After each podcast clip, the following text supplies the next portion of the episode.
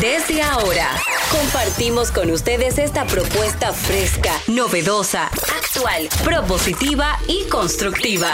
El programa donde la radio y las redes sociales se unen para darte la información más completa y diversa. Bienvenidos al mediodía con Mariotti y compañía.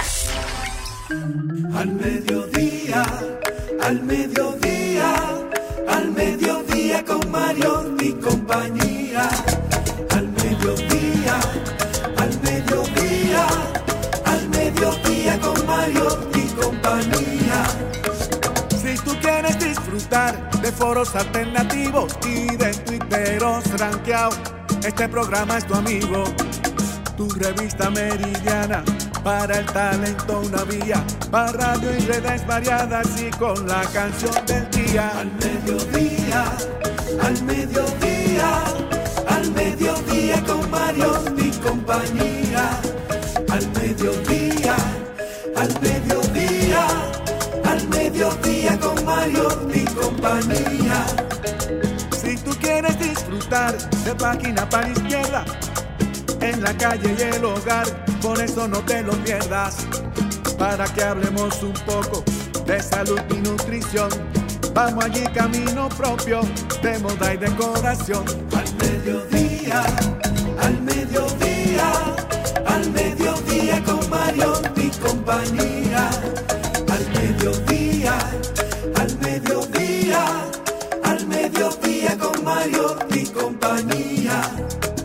Para que hablemos. Saludos, saludos. Aquí está el José Feliciano de este programa. ¿Cómo están ustedes? Eh, buenas tardes. Aquí estamos al mediodía con Mariotti y compañía. Esta, esta oferta, esta oferta que es diversidad, diversidad divertida, información sin sufrición, radio y redes, redes y radio, radio, red, red, red, red, con D, radio, red, responsable. Sí, señor. Nosotros, como siempre, eh, hay de todo. Hay de todo.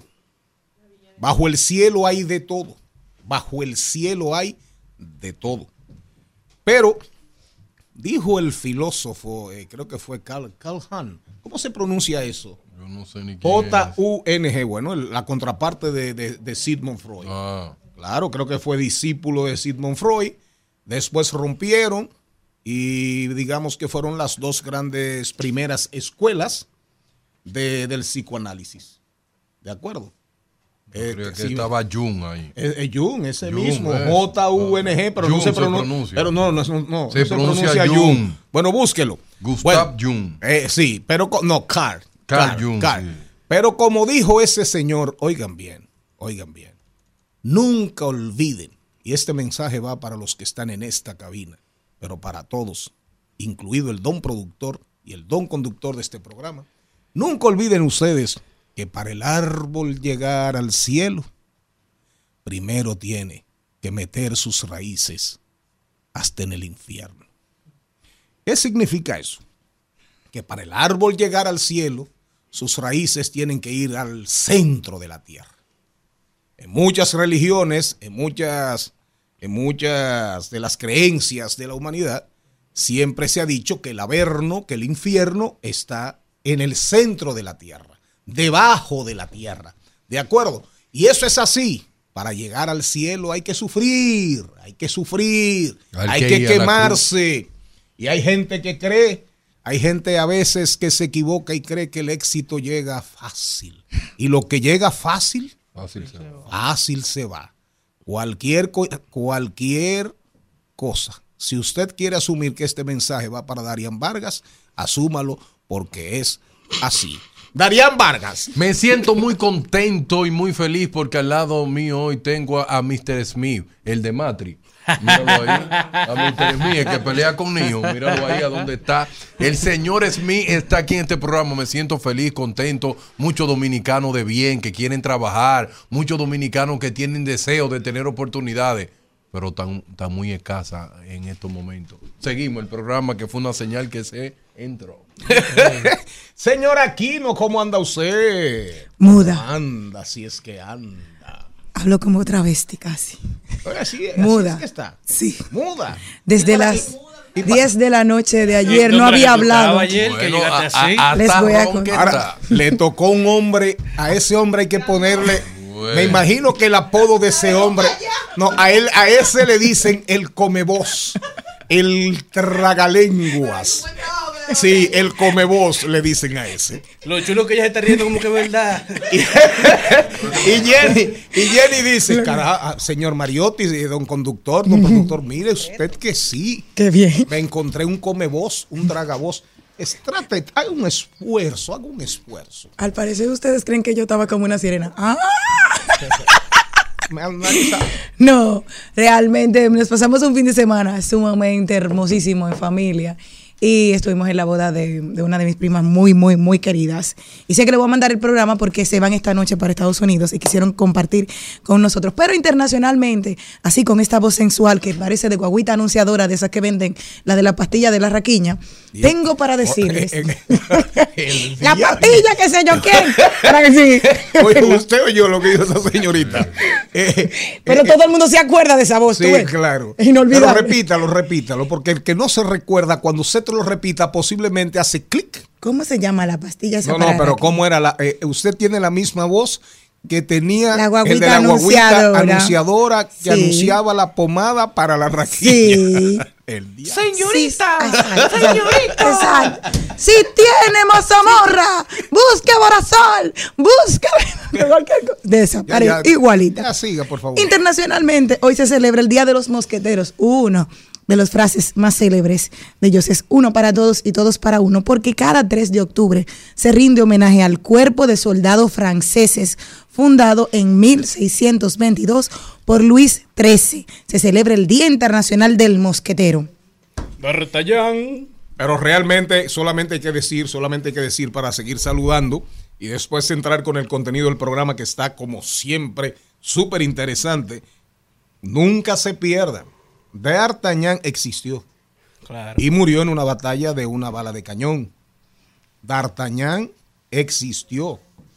Personaje real de la novela, de la novela de Alejandro Dumas, Los Tres Mosqueteros, el personaje real que existió, el Gascón de la Gascuña, donde se hace el mejor armañac, Ay, qué bueno. que no es coñac, es armañac. Eso suena bonito. Se llama D'Artagnan de la Gascuña, existió. Y ese es el cuarto mosquetero de Alejandro Dumas, que al final era el más importante. Y precisamente, ahora Alejandro Dumas hizo esa extraordinaria novela que ha sido llevada al cine como en, creo que debe tener como 20 versiones, porque tiene hasta versiones, tiene, no, no, y muñequitos, pero tiene hasta versiones latinas, hispanas, porque tiene, creo que tiene una versión mexicana con Cantinflas, si mal no recuerdo, o con unos cómicos de la época de Cantinflas. Celine Méndez, caramba. Muy buenas tardes, qué bueno verle y verle bien, cómo le fue en su reposo. Cambió el peinado, caramba. Y, y te veo, te veo verde Verde. desde aquí. La princesa. La princesa mulata de la verde escafandra, como dijo el poeta, de la fuerza del pueblo, Celine Méndez. Y de todos, y de todas. Yo espero que me den ese corte porque usted lo ha dicho varias veces y aquí no me lo dan. Tiene- me tienen una huelga estos chicos Que aquí. por Sí. favor, no me le den ese redes. corte, no me le den ese corte que es muy peligroso. Bueno, yo feliz de verle y sobre todo a ustedes hicieron falta ayer, aunque nos fue bien a nosotros los chicos que estuvimos aquí. sí, me informaron. Pero Jenny definitivamente hace falta. Hoy es día 3 del año 2023 y faltan tres meses para que se acabe el año. Así es. Oiga bien el dato. 33 películas. 33 películas se han hecho sobre los tres mosqueteros. Wow. Eso supera con creces, eso supera con creces la otra, la otra novela de Alejandro Dumas, que, que es espectacular, que se han hecho varias versiones, que es El Conde de Montecristo. Espectacular. que ca- a cada momento, cada dos, cada cuatro o cinco años sale una versión. De los tres, mos- de los tres mosqueteros salió una, que es reciente, creo que del 2023. Que es en francés. Sí, del 2023 salió una. Y cada cual, cada una de esas versiones, eh, de alguna manera es modificada. Pero siempre aparecen, digamos, los cuatro personajes, ¿verdad? Y el tema del amante, de la mala, que es espía de Richelieu, que es aliada de los británicos, la forma en que se suicida, pero al final, oigan bien, yo he visto prácticamente, yo debo, yo debo haber visto como el 50% de las, de las versiones de los tres mosqueteros. Del Conde de Montecristo, del Conde de Montecristo, se han hecho, se han hecho cuando, la última, sí, 12, exacto, 12. Y la última, la última que fue espectacular fue en el 2002. Con Jim y Henry Cavill, que era Sí, el que sí, hacía del hijo. Pero excelente versión, excelente versión. Me encanta. Entonces, Dumas, Alejandro Dumas, es de los autores, oigan bien, que más han sido llevados al cine. De los autores que más han sido llevados al cine, Alejandro Dumas. Dos novelas, El Conde de Montecristo y, ¿cómo se llama? Los, Los Tres, mosqueteros. La otra parte, una que ha sido llevada mucho al cine, es Los Miserables. Los Miserables, pero ya esta es de Víctor Hugo. Atención azul, ver la semana que viene. Esta semana ya hablamos de cine. No, no, porque es historia que estamos hablando, ignorante. No, lo que pasa Ignaro. es que, cua- que cua- cuando él, Ay, Dios cuando él trae el chi de enciclopedia, él, él viene- Wiki- hoy, hoy- Wikileaks. hoy él no vino en historia, él vino hoy en cine. Wikileaks. Pero déjenlo ser. Mm, mm, no, porque Yo le voy a Vamos decir pa'l algo. cine. Espérate. Espérate. No, yo voy a decir él algo. montó este, este programa, Yo- pero no para que él venga aquí a hacer enciclopedia. Tengo, tengo una. No, es por- mira, no quiero ser limpia polvo hoy. Sí. Pero no había tenido la oportunidad de escuchar ayer el programa de Charlene. Quiero felicitarlo. ¿Cuál Me programa? encantó. El de los lunes. No, espera. Yo digo el de Charlene Ah. porque ayer lo escuché casi media hora y estaba Charlene. Él dijo que Cristian está, pero nunca oí a Cristian. Entonces no puedo felicitar a Cristian. Lo que quiero decir es que él habló cosas por ahí, lo que le dio la gana, e interesantes. Entonces, lo que no querramos llevar Monte la orden del Lo que te del diciendo que un programa. Montemos un programita Porque si él quiere es una hablar lo que le enciclopedia, él puede hablar con don No, pero para que tú entiendas, el dinero que ¿Verdad, te dio un boche a ti que monta un programa, fue lo No, que te no, dijo. A mí eso Fue a ti. Y tú lo estás apoyando. ¡No! No, porque él tiene muchísimos programas que lo invitan, ahora no da abasto. Oye, que tú eres influencer. Don Carlos Mariotti. Buenas tardes a toda esa comunidad del mediodía que siempre nos acompaña. Y recuerden no tener miedo a iniciar de nuevo, porque muchas veces nuestra nueva historia es mejor que la anterior. Óyeme, Eso- óyeme, Charlie, eso es espérate. muy verdad. El filósofo. Ayer, no, es verdad, se- te queda bien. Ayer dijimos que hay que Mario ponerle un Simar. segmento a él como el de Doña Angelita, pero para hombres, porque ese niño ha venido, mira. ¿Verdad? No, Carlito, yo no sé si es que él está yo no enamorado, sé si es que Carlito se reúne un- yo con. Angelita todos los días, pero Angelita ah, tiene un buen alumno. Sí, la, oí una partecita porque ahora me he dedicado. A escucharnos. Sí, no, de vez en Oye, cuando. eso, el dueño del no, programa no lo oye. no, no, los chequeos, los chequeos. Pero realmente, oigan bien, ahí volvemos a lo que dijimos comenzando el programa. Para llegar al cielo, el árbol de la vida para llegar al cielo tiene que hundir sus raíces en el infierno, en el centro de la tierra. Cada vez que le he dicho a ese niño, vaya a su programa, vaya a su programa, que usted se va a dar cuenta cómo usted mismo va a sentir esa autogratificación de cómo, de cómo va mejorando, de cómo va mejorando su delivery, el envío de sus mensajes, de sus conceptos, de sus concepciones a ese niñito. Señores, ese programa apenas empieza. Charlie, ¿cómo es que se llama el nombre artístico de él? El que tú le pusiste. Ralph. Oh, Boca Chula. Señores, este programa va a comenzar en breve. Ponme ahí algo de Vicente García. Ponme algo ahí de Vicente García, que viene en son, viene en son y bachata, creo que son y salsa. S y S. S y S, y no las S, S de Hitler, de tan infausta e ingrata recordación. Vicente García que va a tener un súper espectáculo en el pabellón de voleibol. Y estos artistas así, espectaculares. Hay que promoverlos. Ya lo, ya lo encontraste. Arranca.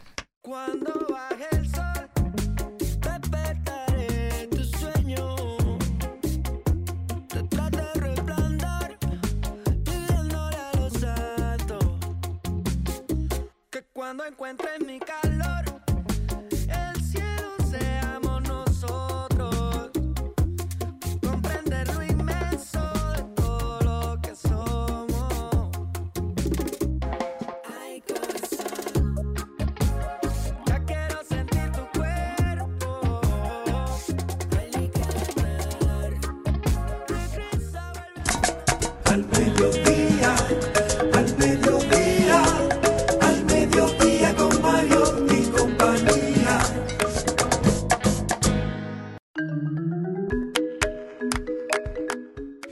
En este momento pueden ustedes vernos en nuestro propio canal al mediodía radio. Estamos ya en YouTube, estamos en nuestro mes, estamos en nuestro mes aniversario y estaremos, estaremos rifando, sorteando un iPhone 13. ¿Por qué un 13? ¿Por qué un 13? Oigan bien, porque el 15 aparentemente no sirve.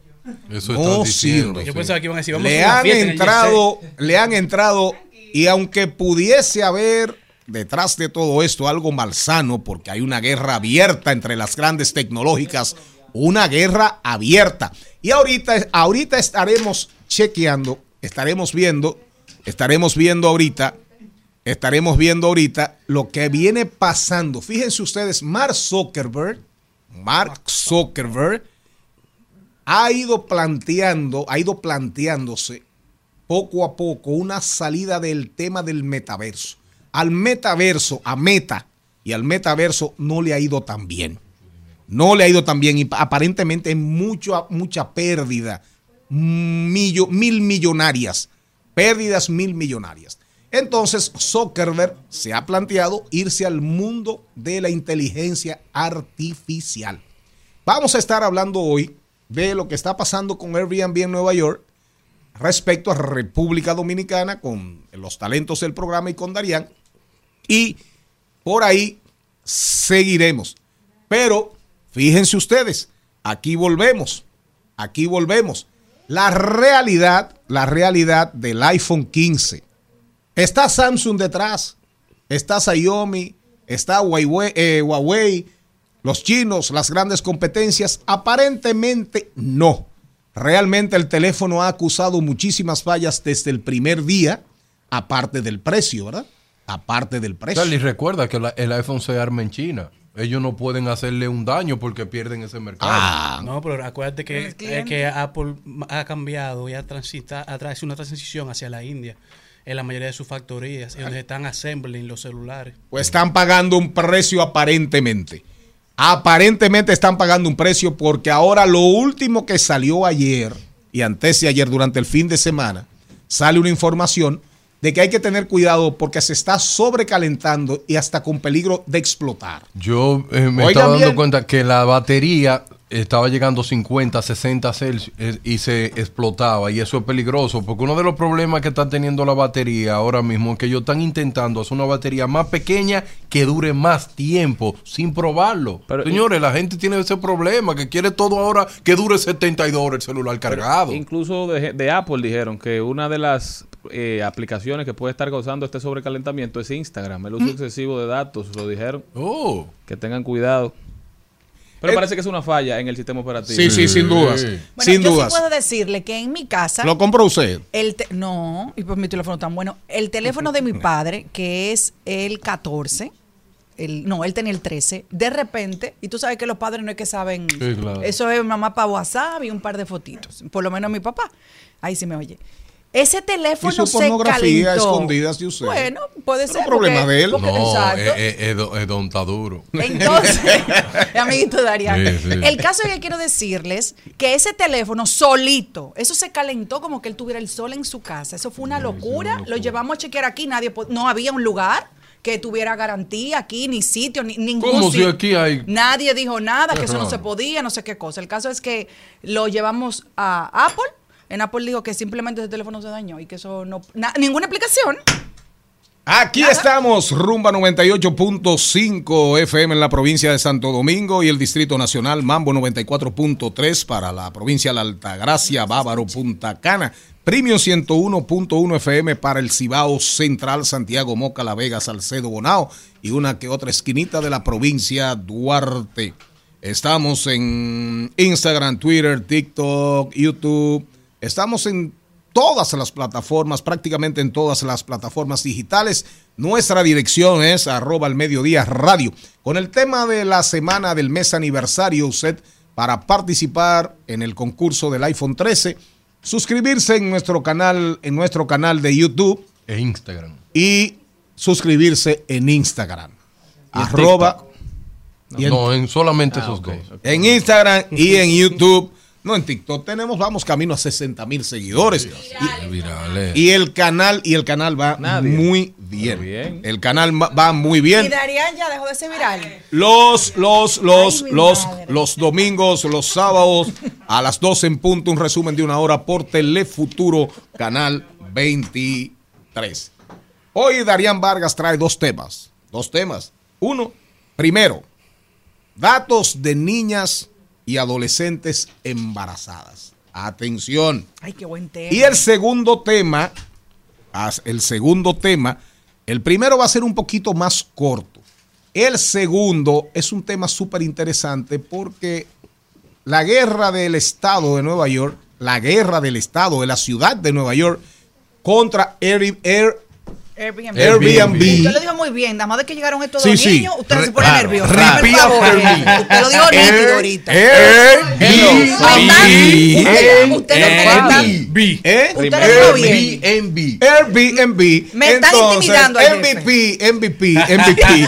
Entonces, realmente, eh, aparentemente, digo aparentemente, Aparentemente. hay una tendencia universal. Hay una guerra en las ciudades con el tema de hoteles, Claro. aparte, a, a gente que La era cambió, señor Mariotti. y, y Airbnb. Entonces, esos, esos van a ser los temas de Darían Vargas. Pero también, pero también hoy tenemos a Inés de los Santos, que viene a, hablar, viene a hablarnos de la segunda temporada de su serie de cortos, Antología del Estado Natural. Son unos cortos. Son muy finos para Son mí. unos cortos Pero que esa Inés la de los ojos lindos. son, no, no. Ah. Son unos cortos que promueven la violencia contra la no mujer. Digo, contra la mujer. Inés perdón. grabó otro tipo de- La no violencia contra la mujer. Besito, Y son cortos, de acuerdo. Hoy tendremos, hoy tendremos en el libro, en la recomendación de nuestro libro de hoy, el programa o serás programado. Presten es? Presten atención. Es un libro de, es un libro de Douglas Rushkoff, el que trabajó todo el, el que estableció la palabra viral, la viralización.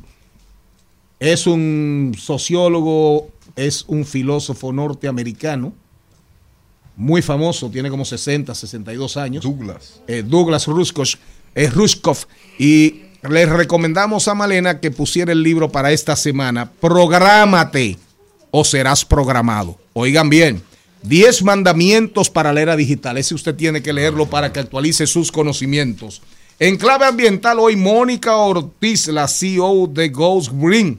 Es Móni- Mónica es ingeniera química de Química. profesión y viene a hablar con nosotros temas muy interesantes, muy interesantes, sobre todo el tema de la sustentabilidad y de la sostenibilidad, cómo promover un, estilo, un estilo de vida amigable con el medio ambiente. Señor Morel, ¿cómo está usted? Feliz y agradecido. Bienvenido, como siempre, llegando tarde, pero Bueno, bien. Me está tocando buscar a mi hijo al colegio porque mi Ah, esposa está- caramba. ¿Eh? en su casa. En su casa. Salude, pero salude, en una salude. Serie de conferencias. Que me estoy casi acostumbrando. Feliz y agra- Yo me acostumbro a no verlo también. Sí. Feliz y agradecido de estar aquí en este programa. ¿Cómo fue feliz y agradecido? De estar aquí en este programa, Qué la bueno. oportunidad que usted me da. Miren, Usted quiero no ha aprovechar. saludado al señor Y Mariotti. seguro que cumplo los cuatro años aquí. Los tres. los tres. Quiero. Ya son tres. Mira, quiero aprovechar para felicitarlos a ambos. Ayer tuve la. no me escuchaste. ¿No No, te me escuchaste en el programa porque no fui. Es- bueno, qué coincidencia. Eso no es raro. mencioné, ¿eh? Pero quiero felicitarte. A ti no te puedo felicitar porque no te he escuchado solo en el monólogo, pero qué bien. Lo dejó solito. Tú- el pobre niño. Eso sí que hablaste bien y bueno. Gracias, gracias, Sí, la tiene. Tú sabes que ayer en, en el programa que tenemos radio por Sol 106.5, ¿Cuál es el nombre? ¿qué tenemos? Y Darío no es parte. Sí, bien padre. Ah, no. Darían E- Vargas. Ese sí no lo he escuchado todavía. Óyeme, Es lo que no lo sabe. empezamos, como yo estaba solo ayer, empezamos a, a coger llamadas. Y la gente llamó. Sí, yo lo vi. Y habló y opinó, sumamente interesante la dinámica. Llamó una profesora, dio clase, dijo lo que se está pasando en las aulas dominicanas, llamó gente Muy también chulo. a hablar de lo que está pasando con el metro. En una dinámica de tratar de no olvidarnos de los temas importantes que suceden de la semana y mantenernos conversándolos para buscar soluciones. Muy interesante. Así que algún día tendremos que abrir los, los micrófonos, digo, los No, teléfonos. pero lo que pasa es que ustedes en ese programa cuentan con una particularidad que es una audiencia heredada. Interactiva. Claro, Y que, interactiva, y que está acostumbrada a la dinámica de llamar. Claro. Y que está en Chelcha. Que da- esa es su dinámica de esa No, uno lo gustaría ahí, que a pero- Mr. Smith usted lo invite algún día ya. Pero real y efectivamente sí debemos de entender en lo, en lo dicho por el señor Mariotti Paz que los problemas de aquí siguen aquí y agravándose y que sí, hay que estar pendiente de Haití, pero, señor presidente, los problemas de aquí siguen aquí y se hacen cada vez más Eso grandes. es Cuando, no, no, eso es... ¿eh? Para los lunes Eh, eh, ¿quién tenemos. está hablando? Diversidad, no, no. Diversidad divertida, Ah, información sin sufrición. Nos vamos al cambio de las 12 y 30 y después este programa arranca con Darían Vargas y sus dos temas. No se pierdan hoy el segmento Rodando por el Mundo. Oigan, Trump convierte su tribunal, el tribunal, hay que decirle su tribunal, En en su un comando de campaña. Así es. En un comando de campaña. jueces Literalmente. Literalmente. Trump, Trump siendo Trump. Trump siendo Trump. Y cuidado con Trump. Cuidado con Trump. Que puede hacerle un trompo a Biden. Y también hoy, hoy en la misma línea, Michael Bublé. No sé si hablaron Oh. ayer de Michael Bublé. Sí. Michael Bublé, que se hizo también famosísimo, más famoso de lo que era por sus canciones eh, sobre la Navidad. Eh, Mariah Carey. ¿Cómo se pronuncia eso? Así mismo.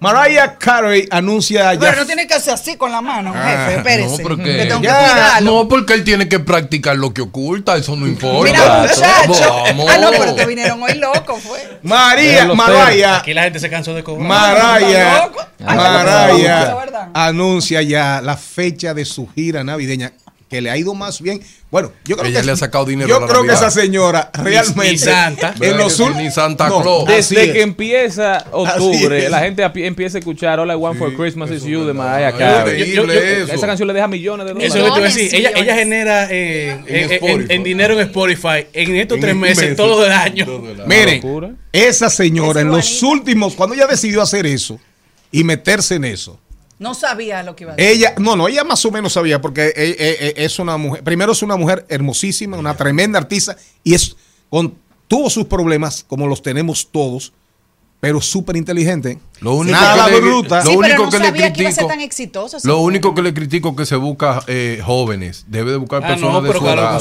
edad. Recuerden que ella fue novia de Luis Miguel, linda. Claro que O sí. sea que Luis Miguel Y también. otro tema interesante que traemos hoy, el jefe Hizo de, su álbum de Navidad. El Eso. jefe de Microsoft, el jefe de Microsoft, acusa a Google. Fíjense cómo anda la guerra entre las grandes tecnológicas en el juicio por monopolio de perjudicar a Bing. De eso hablaremos muchas cosas interesantes en este, en este programa. que Le tengo una pregunta. Así es.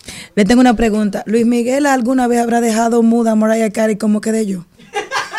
¿Cómo fue? Luis Miguel habrá dejado ¿Quién muda alguna vez a Mariah Carey como quedé yo.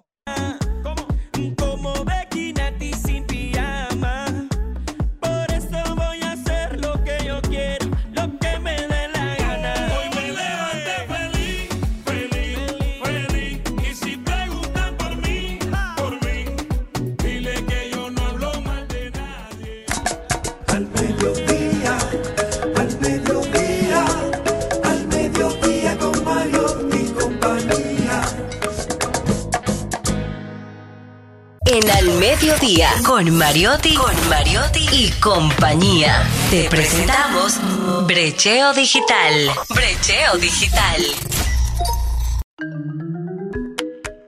Un aplauso al semidios de los medios de comunicación que Sí. tiene la capacidad extraordinaria de estar Viral. en todas partes. Para que sepa. Por usted Muchas que gracias por Tiene el entrada. don de la omnipresencia. Un don divino está en todas partes. Menos aquí. Se parece al Puma. Siga, por favor. Eh, ¿A luego quién? de esa interrupción que hubo, con- el programa eh, continúa. Señores, yo siempre he dicho que los datos, lo que no se mide, no se mejora. Y las cosas se tienen que medir para que la realidad nos dé en la cara. Muchas personas ignoran esta realidad. Muchas personas piensan que este país todo es color de rosa y que la vida es como ellos la viven. Y eso no es así.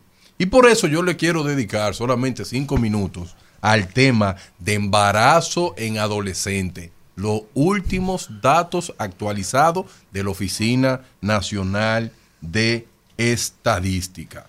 En el año 2022, la estimación del total de embarazos en adolescentes atendido en la República, parto, cesárea y aborto, solamente en la República, escuchen esto bien, total de embarazo en la República en el 2022 en República Dominicana fue de 128.992. Y de esos 128.992 en la República, 25.461 fueron adolescentes. O sea, el 19.74% de los embarazos en República Dominicana fueron adolescentes. Qué pérdida. Qué fracaso. Y no un fracaso porque trajeron y, y dieron a luz un niño, eso es hermoso. Pero adolescente dando a luz en República Dominicana. Niñas, niñas trayendo niñas. ¿Y tú sabes lo más duro de eso? Miren lo más duro de los datos que yo quiero. Vaginal fueron 481 menores de 15 años. Menores de 15 años. De 15 a 19 años, 12.895. De 10 años a 19 años, 13.376. 21.68 de proporción parto de madres adolescentes. Aquí vamos bien. Aborto a esas menores de edad. 130 menores de 15 años. 1934 de 15 a 19 años. Y 2064 total de 10 a 19 años. Una proporción de aborto en adolescente de 17.11%. Ustedes saben por qué esos datos hay que decirlo. Porque todo el que hoy, hoy, ahora mismo, usted es padre, ¿verdad que sí? Y tiene hijas adolescentes o hijos también. Usted está orientando a sus hijos. Usted espere que la escuela sea que le oriente a sus hijos. Yo lo que espero que esos datos levanten la cabeza de aquellos que ignoran esa realidad. El embarazo en adolescentes es un fracaso Una como pandemia. sociedad. Porque nosotros estamos condenando a un niño creando a otro niño. Y yo lo que me pregunto, ¿hasta cuándo? ¿Cuándo todos los dominicanos le vamos a declarar una guerra al embarazo en adolescente? Y tú sabes lo que me duele, que la provincia más pobre, ahí es que se están dando la mayor cantidad de embarazo en adolescente por proporción. Barahona, Pedernales, Monteplata. Búsquenlo para que ustedes vean, para que sientan el miedo y el peso de saber que nuestros adolescentes están trayendo niños. Y a mí eso me duele. Me duele porque las políticas públicas no están funcionando. Porque la política pública del embarazo adolescente se ha convertido en populismo. Gente que dice, yo apoyo el embarazo en adolescente. Hacen dos o tres eh, eh, eh, videos, lo ponen en las redes, un anuncio y quieren que eso se resuelva. No es con mucha orientación. Muchos padres impactándolo y en la escuela trabajando duro. Pero eso pronto va a cambiar. Eso pronto va a cambiar. Por eso, mi mensaje final a dos personas. No dos personas, no, a, a- a dos, ge- o sea, dos grupos. Primero a los padres y después a los, a los adolescentes en general. Padres. Yo he visto padres en las redes sociales que dicen, pero mi hija tan buena que era y quedó embarazada. Y el hecho que ella quede embarazada es mala. Ella no es mala, no es una mala persona por eso. Que pasó esa situación, bien. Pero, pero muchos padres ignoran lo que hacen sus hijos. Y lo ignoran porque no le dedican mucho tiempo. Muchos fracasos que tienen sus hijos también son sus fracasos. Porque ustedes no se ocuparon. Por favor, yo le pido que se ocupe. Ahora a los a los adolescentes. ¿Te siente contento porque tiene novio? ¿O novia? porque te lo permiten, porque te dejan salir solo, porque tú tienes internet y puedes hablar de lo que tú quieras, te tira foto y la envía. Está acabando tu propia tumba. No caiga en ese juego. Siéntete libre con estudiando, siéntete libre buscando conocimiento para que te pueda preparar cuando te toque. No te aceleres, juventud. No quieran lograr las cosas de la noche a la mañana y que tienen la pámpara prendida y que le dieron todo eso tenis y todas esas cosas, pero cuando quedan embarazadas son abandonadas. Por favor, juventud dominicana, piensen antes de hacerlo. Y ahora vamos al siguiente tema, señor Mario. Vamos una cortinilla ahí para separar los dos temas. ¿eh?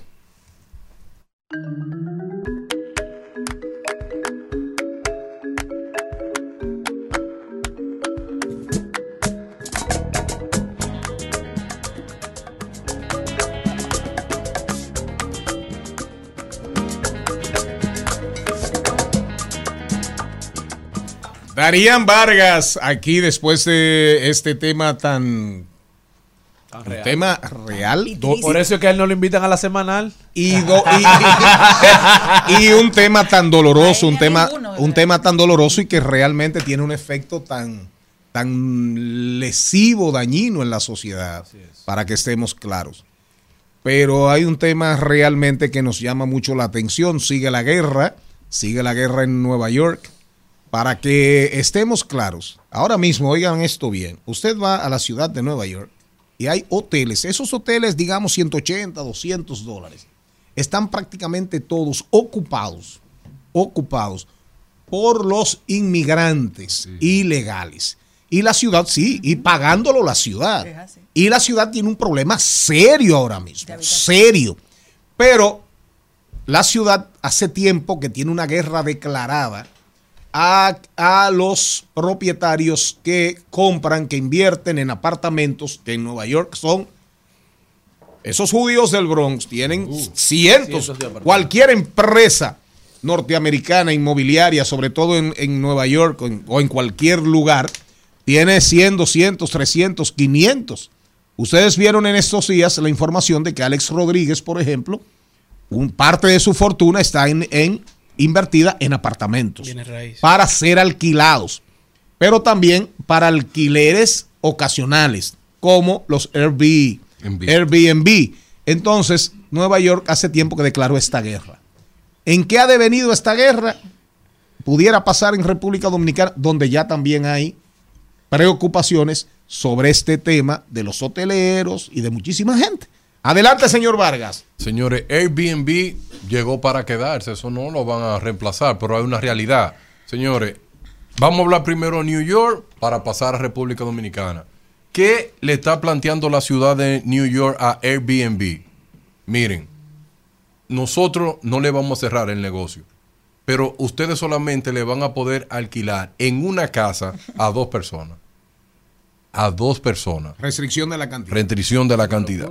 Y ellos dicen que no, Airbnb dice un comunicado que tú no puedes controlar la economía de una gente. Si yo quiero que mete 20 gente, 20 gente. Eso termina en la Suprema. Eso termina en la Suprema, ¿verdad que Eso sí? va a terminar en la Suprema Estatal Como pasó y no dudo usted que termine en la federal. Pero a favor de uno. Entonces, ¿qué- ¿de qué acusa el Estado de New York a Airbnb? Y eso está pasando en República Dominicana.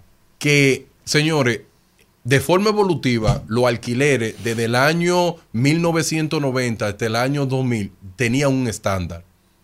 Pero con Airbnb, los alquileres se dispararon por las nubes.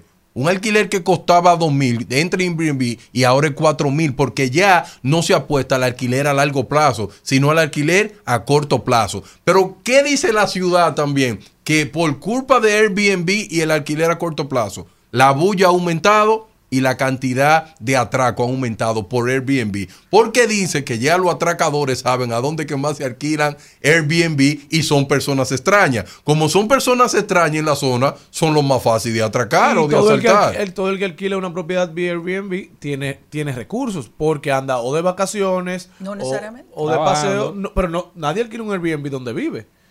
O sea, pero- y el, y- Pero por ejemplo, mire, el fin de semana que estuvo, que sí. el fin de semana que estuvo, que estuvieron la, la, la Asamblea de la ONU, ¿tú sabes cuánto costaba un hotel- una habitación No, eso de no hotel? tiene madre. No sí, una locura. Mínimo, cualquier hotelito de 200 dólares estaba en 1.500 y 1.300 Así dólares la es, noche. así es. Entonces, esa guerra, como dicen ellos, no va a parar, porque ¿a dónde la gente se va a hospedar? Exacto. Cuando tengan eh, la ciudad de Nueva York, que de hecho está horrible, huele, mm, Dios mío, qué desastre. Esa ciudad no se puede ir con niños. Y los adultos que no consumimos droga, Ah, que no nos la gusta visa. la marihuana, es una locura lo que está pasando en esa ciudad. Yo estuve en un momento esperando un Uber que por el tráfico de todos los presidentes que estuvieron ahí, tuve que estar casi media hora sentada en un banquito en la 50 con sexta y yo llegué a mi casa grave, mala. Mi mamá me dio Celina y le digo yo, mami, estoy mala. Con una De- nota llegaste. Grave. Porque mi cuerpo no está acostumbrado, a pero eso está en toda la ciudad. Decir que tú haces ponerle reloj, ni siquiera una mascarilla que te ponga. Entonces, tienen que poner una clasificación a lo que quieran consumir, a lo que quieran oler y a lo que no nos interese a ninguno de esos olores. Adelante, señor Vargas. El mes pasado tenían 15 mil unidades de casa alquiler. disponibles y eso está trayendo un problema, que los alquileres ahora están escasos y los neoyorquinos no encuentran a dónde alquilar porque Airbnb está acabando todo. ¿Qué es lo que yo pienso? Yo lo que creo que eh, eso, esa no es la democracia más avanzada del mundo, el libre mercado. Se supone. ¿Verdad que sí se supone? Después del asalto al Capitolio ya no sabemos. Ya eso no mucho. sabemos mucho. Entonces, yo lo que creo que Airbnb y el Estado de Nueva York tienen que llegar a un acuerdo porque las personas no van a dejar de consumir Airbnb. Ahora vamos local, que aquí sí se pone bueno. Escuchen este dato que da el Ministerio de Turismo. Airbnb a toda velocidad en República Dominicana capta casi el 60% de los hospedajes. Señores, es un dato terrible. ¿Cómo fue? Muy el grave. 60% de los hospedajes Airbnb de los turistas lo está supliendo. Y miren este dato, que e- ellos no se quedan ahí. De acuerdo a un informe del Banco Central durante el año 2021, de los 3.6 millones de turistas extranjeros que visitaron República Dominicana, el 71.4 se hospedó en hoteles, pero el 28.5 decidió irse a otro alojamiento. ¿Qué es lo que dicen ellos? que aparte de esa persona que vienen al país y que a disfrutar la parte de los hoteles, ellos han detectado que eh, vienen la primera vez y se quedan en los hoteles. Analizan la zona donde fueron y cuando regresan la segunda vez no vuelven a lo- al hotel, alquilan un, un espacio. ¿Por qué? Porque ellos dicen, ven acá, pero yo alquilando un espacio, estoy viviendo una rentable. experiencia que me sale más rentable. Y eso está trayendo un problema. ¿Y qué dice el ministro de Turismo? Que ya está muy avanzada las negociaciones con Airbnb para llegar a un acuerdo con eso. Ahora, yo no sé qué acuerdo, cómo van a detener eso. Eso no se va a poder detener. Ahora, ¿qué es lo que yo creo? Que los hoteles tienen que reinventarse, eh, señores. Pero en el mundo entero lo han regulado. Aquí eventualmente el momento llegará porque realmente hay un cierto nivel de competencia desleal, aunque es un libre mercado, los hoteles sí están regulados. Pero Airbnb, más allá de si lo regulan o no, el mismo CEO de la plataforma ha dicho, hemos perdido el norte, no estamos yendo por el camino correcto, ya Airbnb no es lo que era, nosotros empezamos como una alternativa mucho más económica para la- que la gente pueda ir a las ciudades es. a conocerlas. Pero ¿qué es lo que ha pasado? La gente que ahora, ahora. está, ha crecido tanto que hay gente que entiende incluso que puede encontrar hoteles a precio más barato, con experiencia más completa que la que les da el Airbnb, porque ahora Airbnb o te rentan una habitación, y la, pero la gente lo ha convertido en un negocio, ¿no? ya no es la experiencia de un bed and breakfast, que era lo- esos, esos hoteles exactos de, de- de desayuno y, y cama, en los que la gente se paraba cuando estaba de camino a un destino Dígalo en inglés, por favor. de un bed and breakfast. Pero la realidad es que ellos van a seguir cambiando porque el fin de esta plataforma es que el mundo pueda conocerse y que tú puedas quedarte en un lugar sin tener que gastar tanto dinero. Pero como la gente lo ha tomado como modelo de negocio, este país es una, una clara Y- ejemplo, un claro ejemplo de eso, porque aquí hay mucha gente haciendo inversiones para alquilar esos Pero oye, ¿qué está pasando en nuestro país? La gente no solamente lo está utilizando para lo de los turistas. Aquí hay gente, hay dominicanos viviendo. Sí. Eh, en vez de alquilar un, un apartamento, alquilan un, porque conozco mucha gente, porque te da una, una mensualidad más barata si tú lo alquilas por largo tiempo. Claro. Y Airbnb, Airbnb, Airbnb te quita impuestos. Lo que pasa es que ese impuesto no está llegando seguro a la República Dominicana, pero en Estados Unidos ellos se quedan con tu impuesto. Pero no solo eso, porque Airbnb nace de la de cómo nos llevaron La los necesidad. hoteles, ¿no? Los hoteles llevaron a uno a que ir a un hotel se estaba convirtiendo en un lujo. De venir nosotros del hotel, todo incluido, del hotel con ensayu- desayuno siempre. El desayuno nunca fue un tema. Hacían cada vez la experiencia fuera más costosa. Ahora, Claro. usted se entra a un Airbnb, a- va a un supermercado, hace una compra y se se, acabó. libera de muchísimos costos adicionales que tiene un hotel. Y miren este, dos datos más. Para ir cerrando, ¿Cuántas habitaciones tiene el sector hotelero para el 2019? ¿Cuánto tenía? 83 mil. En el 2023, habitaciones disponibles que tiene Airbnb en República Dominicana, 99 mil. Señores, es, Es que una industria. Hay- hay es una industria. Y miren otro dato para que ustedes vean. Airbnb solamente en República Dominicana no se está utilizando para una persona que venga de afuera. Airbnb también se está utilizando como cabaña. Como cabaña. Pero que falta de respeto. Estos son lugares para descansar un ¿Y dónde ratito, no para eso. Sí. Airbnb se están usando en República Dominicana, en el Distrito Nacional, como cabaña. ¿En también. serio, Darío? Sí, Claro, se- claro se que alquila sí. una noche. pero vamos a cerrar porque Sí. queremos. nos Tú, vamos- tú que- pagas 30 dólares y es lo mismo. Descarado. Y es más Así seguro. es. Y, tú te es. sientes más libertad y te sientes como que no te entrando en cabaña. No, y que no te ven Y que la en cabaña una hora y la noche entera. Los tigres hablando mentiras de que este apartamento es mío. Llevan Lleva por su carretera foto, y de- lleva su fotico.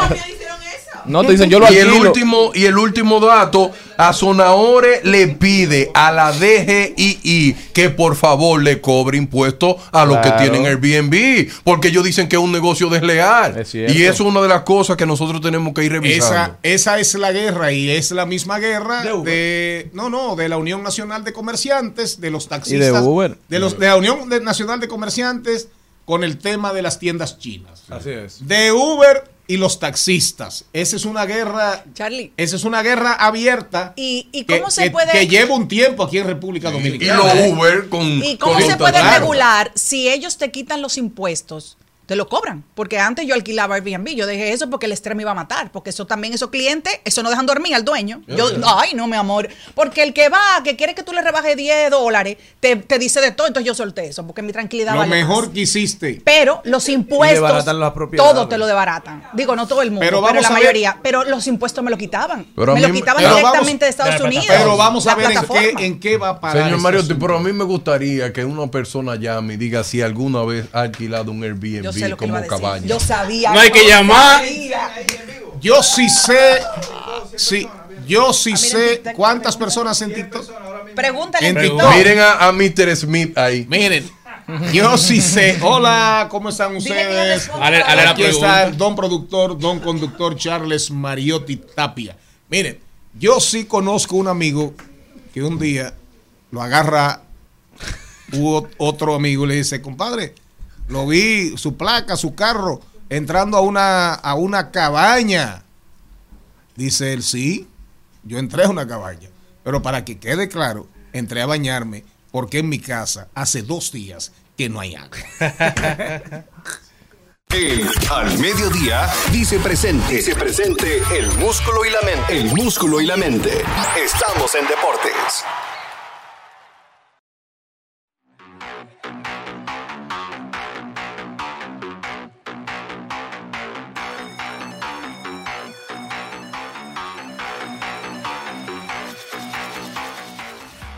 Señor Mariotti, Carlo Mariotti, antes de usted, ¿me permite arrancar y hacerle una pregunta? Antes de usted entrar. El programa es suyo. No, no, una pregunta, no, no, pero una pregunta sobre deportes. Les- eh, le voy a hacer dos. Le voy a hacer dos.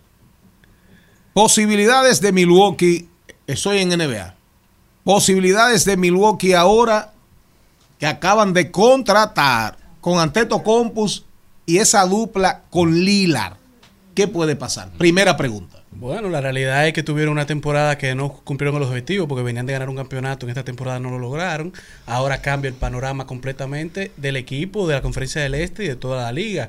Porque primero cambió el panorama cuando llega Bradley Bill a Phoenix, que se une a Kevin Durant, a Devin Booker. Después cambió el panorama ahora con Milwaukee, porque ya entendíamos que la conferen- esa conferencia eh, iba a estar totalmente dominada por los equipos que mantienen la vigencia. Pero ahora Damian Lillard, te estamos hablando de un jugador que la temporada pasada te, tuvo partidos de 60 y pico de puntos. Tú lo unes ahora con el jugador probablemente que está siendo más dominante actualmente, que Giannis Antetokounmpo. Y el cielo es el límite porque también está Kate Middleton, está López. Y la realidad es que tiene un equipo que muy probablemente se quede con absolutamente todo. Y le dé la pelea a Denver, le dé la pelea a Phoenix, le dé la pelea a los Lakers, le dé la pelea a los Clippers, que son los equipos que actualmente se están viendo con un roster que llama la atención y que eventualmente podrían estar llegando a la postemporada. Otra pregunta. Doncic. Ahí oí, escuché, sube viendo Ah, a, no, a- Lu- Luka a- a- Doncic, no, a- a con Luka Luka y Doncic. Kyrie Irving. Él- es lo que te digo. O sea, ¿qué va a pasar? Ahí eh, escuché a Jason Kidd diciendo que se estaba insistiendo en seguir trabajando el físico de Doncic.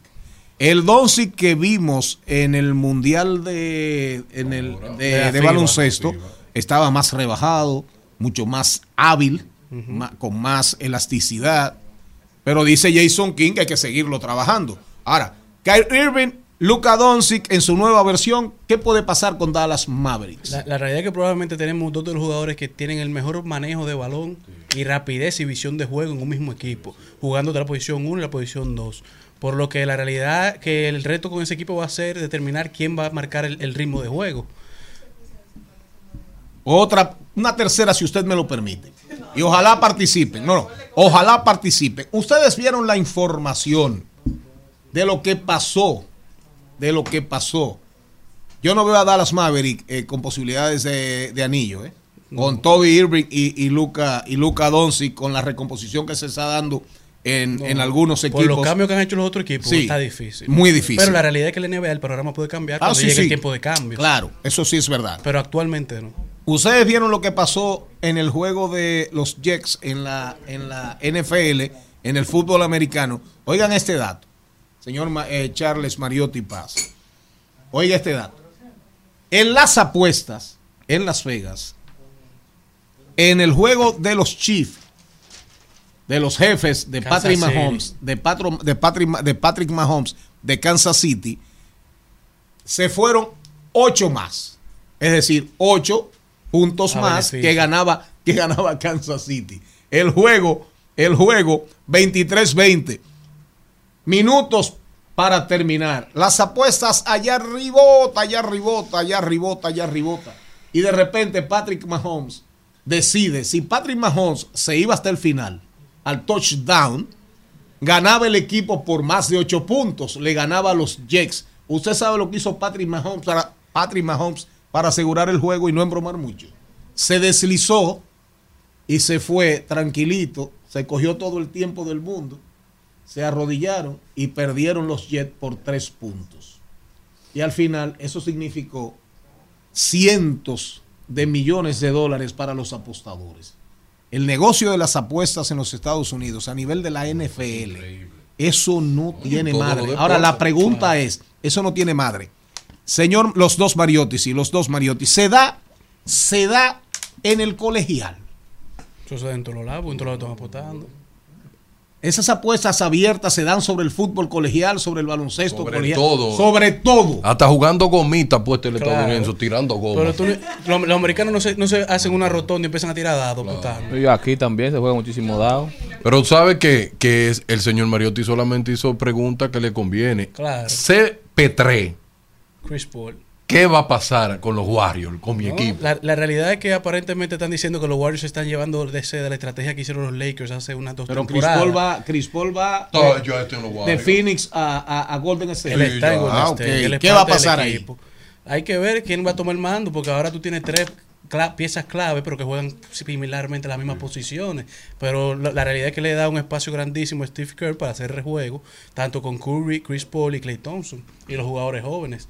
De quién entra, quién sale, quién descansa, quién sigue. Y, y Draymond Green dije, mi único objetivo ahora mismo es darle un anillo a CP3. Sí, pero se- se lesionó. eso. ¿Se lesionó? Él lo ahora como tres semanas cuando inicia la temporada. Y fuera. los hits no van para ningún lado. Bueno, pero lo, lo importante es que arrancando con el recuento deportivo, Oiga. Cristiano Ronaldo ganó ¿Cuánto el back-to-back de jugador del mes de la Liga Árabe.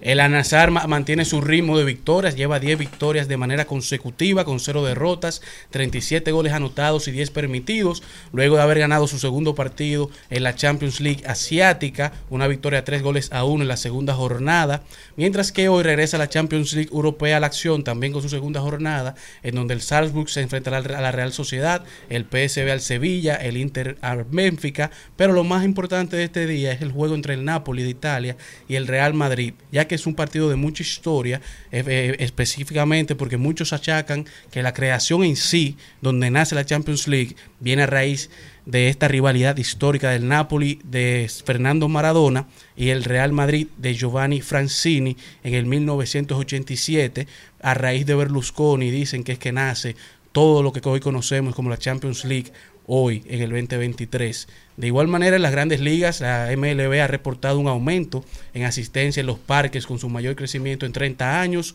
Durante la temporada 2023 han contado con una asistencia total de 70 millones, un aumento alrededor de 9.6% en comparación a la temporada del 2022 y una asistencia promedio de 29 mil personas con un aumento de 9.1. De los 30 clubes de las mayores, 17 atrajeron más de 2.5 millones de aficionados, la mayor cantidad en la historia, y 8 clubes contaron con más de 3 millones de aficionados en asistencia.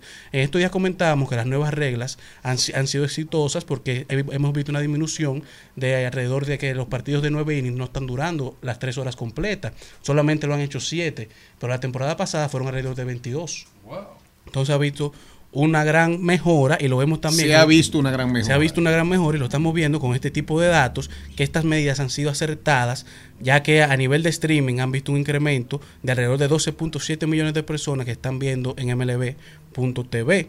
Pero ya hoy arranca la temporada, la postemporada, inician los playoffs, eh, las mayores que iniciaron con 167 peloteros dominicanos que jugaron en la temporada regular, 14, 14 jugadores conectaron al menos 20 honrones, 5 jugadores dominicanos pasaron el umbral de los 30 honrones, 69 jugadores de posición se combinaron para 5.123 hits, 752 honrones y 2.731 carreras impulsadas. Y los 98 lanzadores dominicanos lograron 4.697 episodios con efectividad, 4.23 y 4.876 ponches. Bien. Ahora en la postemporada contaremos con 40 dominicanos jugando en los Un partidos. palo, un palo.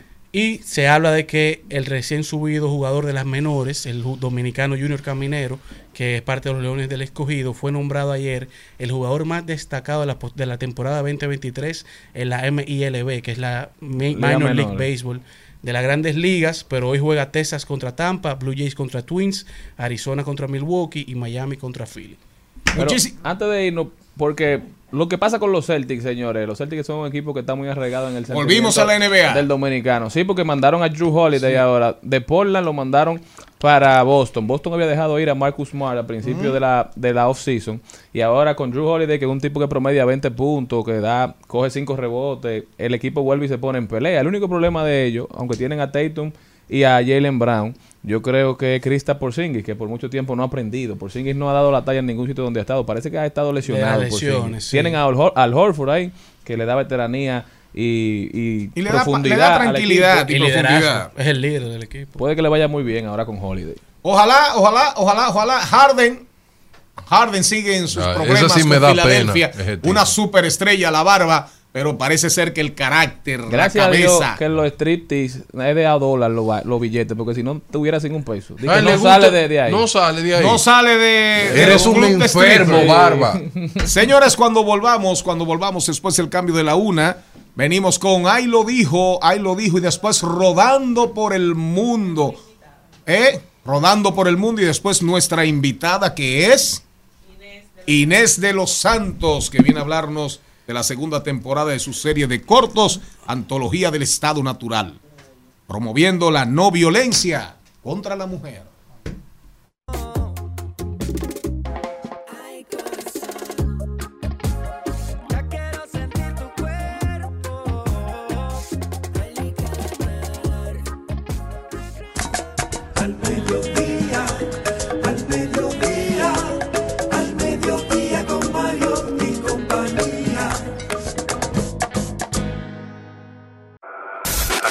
Al Mediodía. ¡Ay! Lo dijo. ¡Ay! Lo dijo. ¡Ay! Lo dijo. Lo dijo. ¡Ay! Lo dijo. ¡Ay! Implanten, implanten, implanten. Cuidado, jefe. Dejen siempre, dejen siempre ahí su semilla para que germine. Implanten, implanten, implanten. A propósito de implante Cuidado. o de plante, aprovechar para felicitar a Domingo Contreras que sigue llevando a cabo su operativo de plantar árboles en todo el Distrito Nacional, una iniciativa muy bonita. Un sí, millón de árboles tiene planificado plantar Domingo Contreras en toda la capital para tratar de disminuir nuestra huella eh, en ambiental y para también tratar de disminuir la temperatura en el Distrito Nacional. Él es que tiene la fundación Atabey, ¿verdad? Sí. Sí, Atabey, brother. él y su Sí, esposa. acompañándolo. Él y su esposa. Nos vamos con Jenny Aquino, la mujer Del fin de semana. Sin voz. que este fin de semana Lo dio todo. un hombre les robó la voz. Sin lugar a duda. A ese hombre de antifaz le decían el comelengo. Ay, Dios. Y parece que la maltrató porque se la devolvió arrastrada. No, no, ni habla hoy, no se siente. Le No, quitan toda esa energía acumulada. sí. No, tengo que descansar para poder Sí, en- claro, decir algo en ahí lo dijo. Así es. Adelante, Jenny. Dice mi ánimo. prima querida, Merlina Ácida, estoy así de venderle la historia de mi vida a Shakira para su próxima canción. Yo me anoto. Su próxima producción. A Shakira se le tiene que estar acabando Estoy así. Claro. de venderle la historia de mi vida a Shakira para su próxima canción. Bueno, Hasta Carol G encontró Mario nuevo y ya está cantando de otra cosa y Shakira sigue peleando. Shakira está loca por enamorarse para terminar de nuevo. Usted- ustedes saben quién dijo algo interesante el domingo en la noche, Oh, pero todavía no ha vuelto a decir nada. No, Manuel Jiménez. Ay, Eso era lo que era el iba- lunes, el, ¿qué vas a hablar? al- que iba a el alcalde de Santo Domingo Este iba a hablar. quedó en cuarto, quedó en cuarto lugar en las en primarias, en las primarias del PRM y entonces él dijo, hablamos mañana.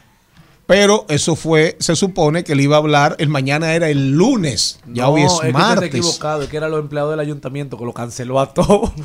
¿Cómo fue? que él le dijo eso a los empleados del ayuntamiento. Ah, hablamos. No era público el conversado, era interno. Chanel, Chanel Rosa Chupani, uno de los mejores hombres que tiene eh, el internet, específicamente Y el Twitter, PLD. acaba de decir lo siguiente. Mi nueva cuenta de TikTok es Chanel Rosa 86. Por favor, agradecido de que me sigan. Más tarde publico mi cuenta de OnlyFans y no va a ser de psicología. ¿No va a ser de De qué? psicología. No, imposible, no. hombre. No, pero que eso fue lo que... Eh, Chanel, Chanel es divertidísimo, un ser Sí, humano. pero él te le puede tener una de infancia. Si el señor Mariotti le hace un programa a Chanel con Kelly Acosta, eso fuera... Pero que yo tengo tiempo diciéndole a Chanel, ven que te voy a producir algo. Te voy a producir algo. Es igual, es igual que, por ejemplo, ya a usted, yo le tengo un concepto que lo vengo trabajando desde el fin de semana pasado, que se Digo, va, él tiene tiempo que se va a llamar, Sí, se va a llamar, no lo diga. se va a llamar, no, no, lo puedo decir porque ese es un nombre abierto. Se va a llamar, se va a llamar, se va a llamar, se va a Se va a llamar. llamar, se va a llamar. Él- él se le olvidó el nombre. Ah, sí, pero ¿y qué es, compañero? No lo diga, que Ay, te tiene una hora hablando de. Pero pongo un programa. Ahora, yo te voy a decir un consejo, Darian. Ponga Para, ¿Yo puedo decirle un consejo? lunes. ¿Será? ¿Cómo que se va a Charlie, llamar? pues? yo le voy a decir, se va a llamar. Le voy a dar un consejo para que él esté yendo a programa de otro, Ah. a facturarle, que deje de estar visitando bojío ajeno y que se lleve del jefe y que se ponga su programa para él para que ese dinerito le entre, que lo Ay, hace papá. miren, miren, miren, miren, miren. Otro que dijo algo, otro que dijo algo. Oigan bien. Una pregunta, ¿usted va a hablar el día entero? Yo, No, no pero, no, el pero ustedes pueden decir lo que ustedes Eh, quieran. sí, No, pero sí, mire, sin usted tiene que saber que usted tiene aquí colaboradores. Claro. Déjenlo ser, no que tenía mucho que no venía. Sí, es verdad. No lo maltraten. Dígalo usted.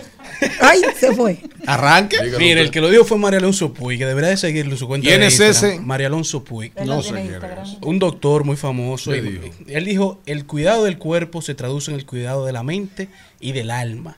¿Y qué pasó? Que se cuiden más. No entendí. También lo dijo el escritor, cineasta, periodista español David Trueba.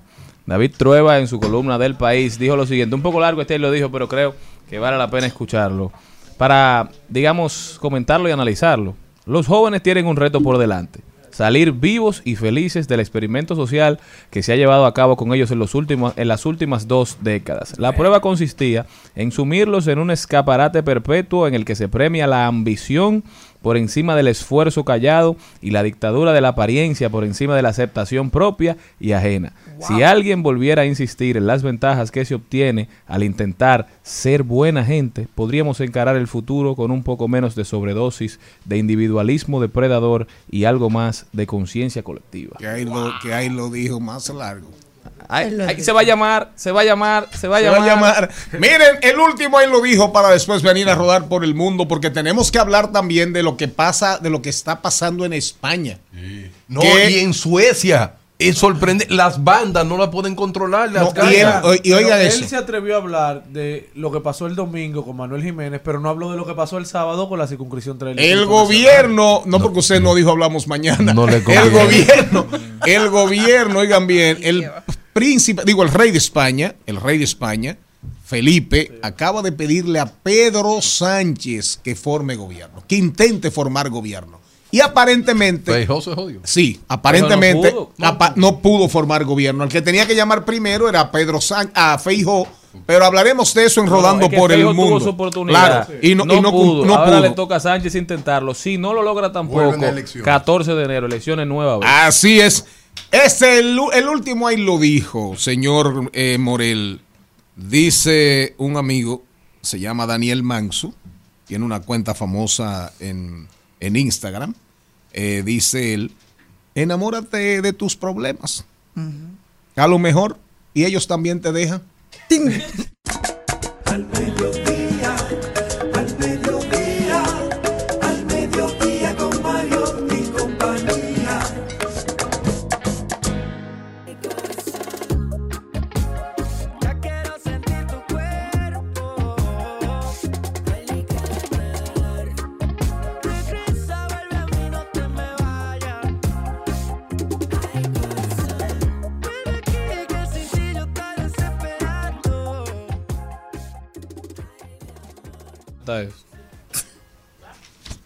Estamos- Estamos a, estamos rodando por el mundo, no oí la música, parece que la cambiaron, pero no me lo avisaron. Pero estamos rodando por el mundo. Adelante, Cristian Morel. Bueno, señores, y todos saben, todo el que ha podido ver la prensa nacional e internacional, que Donald Trump convirtió el tribunal en un acto de campaña. Eh, definitivamente la llegada de Donald Trump al tribunal del centro de Manhattan este lunes por la mañana se convirtió en un evento completamente político, un espectáculo creado por él mismo. Aunque él no tenía ni siquiera que comparecer, el, el expresidente aprovechó la ocasión para reforzar su campaña presidencial. Está demostrado que todos los intentos de abatir a Donald Trump, él ha sabido sacarle provecho.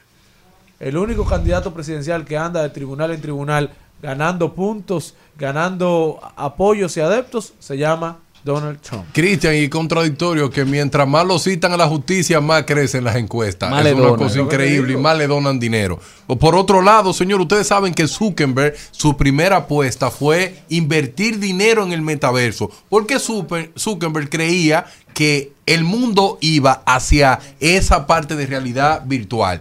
¿Y qué pasó? No, salió ChatGPT y lo cambió todo. Estamos en la era de la inteligencia artificial.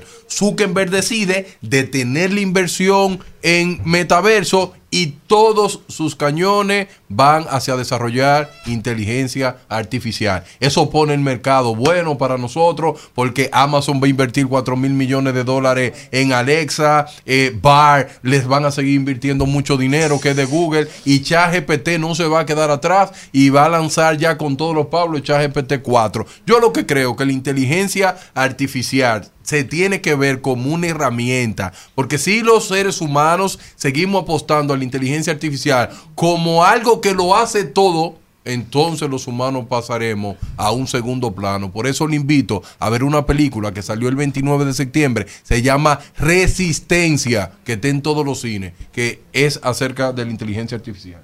Y, Yo- vean, y vean otra que está en Netflix que se llama Réplica. Réplica, eso. Vean réplica, vean réplica, que es muy, pero muy interesante. Eh, ¿Qué más tenemos, Jenny Me Aquino? voy ¿Para? Filadelfia y es que Joy Honey estuvo, quería entrar en un partido de béisbol con su caimán de emocional, su caimán de apoyo. Este, saben que hay algunos sitios por su ingreso al Estado no fue autorizado por los funcionarios, ya que solo se permiten perros guías y animales de servicio. Él tiene 30 años rescatando caimanes y anda con este que se llama Wally para arriba y para abajo. y le dijeron, no, abusador, ni un aquí no. ni nada. No, no, no, no. Y él duerme con el caimán, tiene una vida y dijo que después que lo rescató nunca ha sido agresivo, pero le dijeron, aquí no. Hasta un día. Eh, Celine Méndez. Yo tengo una noticia eh, muy triste. Que Una quiero- mujer que usted la puede ver perfectamente de costado, de perfil, por adelante y por atrás. No, no, así no. ¿Qué gente son? Una mujer no se programa puede estar mirando una noticia de ¿Qué tristeza. Bueno, voy a decir una noticia eh, difícil, pero mi productora quería que dijera una más alegre. La voy a dejar para más adelante. Esto está, esto ocurre en España, está ocurriendo y, y no solamente en España, sino en muchas partes del mundo y me da mucha tristeza como mujer y sobre todo como madre porque definitivamente el tema de la salud mental es algo que hay que tomarle eh, ya atención eh, urgente.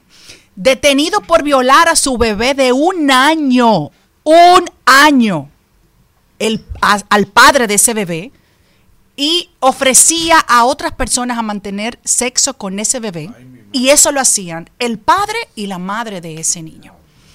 Detenido por violar a su bebé de un año que ofrecía a otras personas para mantener sexo. Un hombre ha sido detenido en Madrid por violar a su hija de un año y difundirlo por las redes sociales y aplicaciones de mensajería.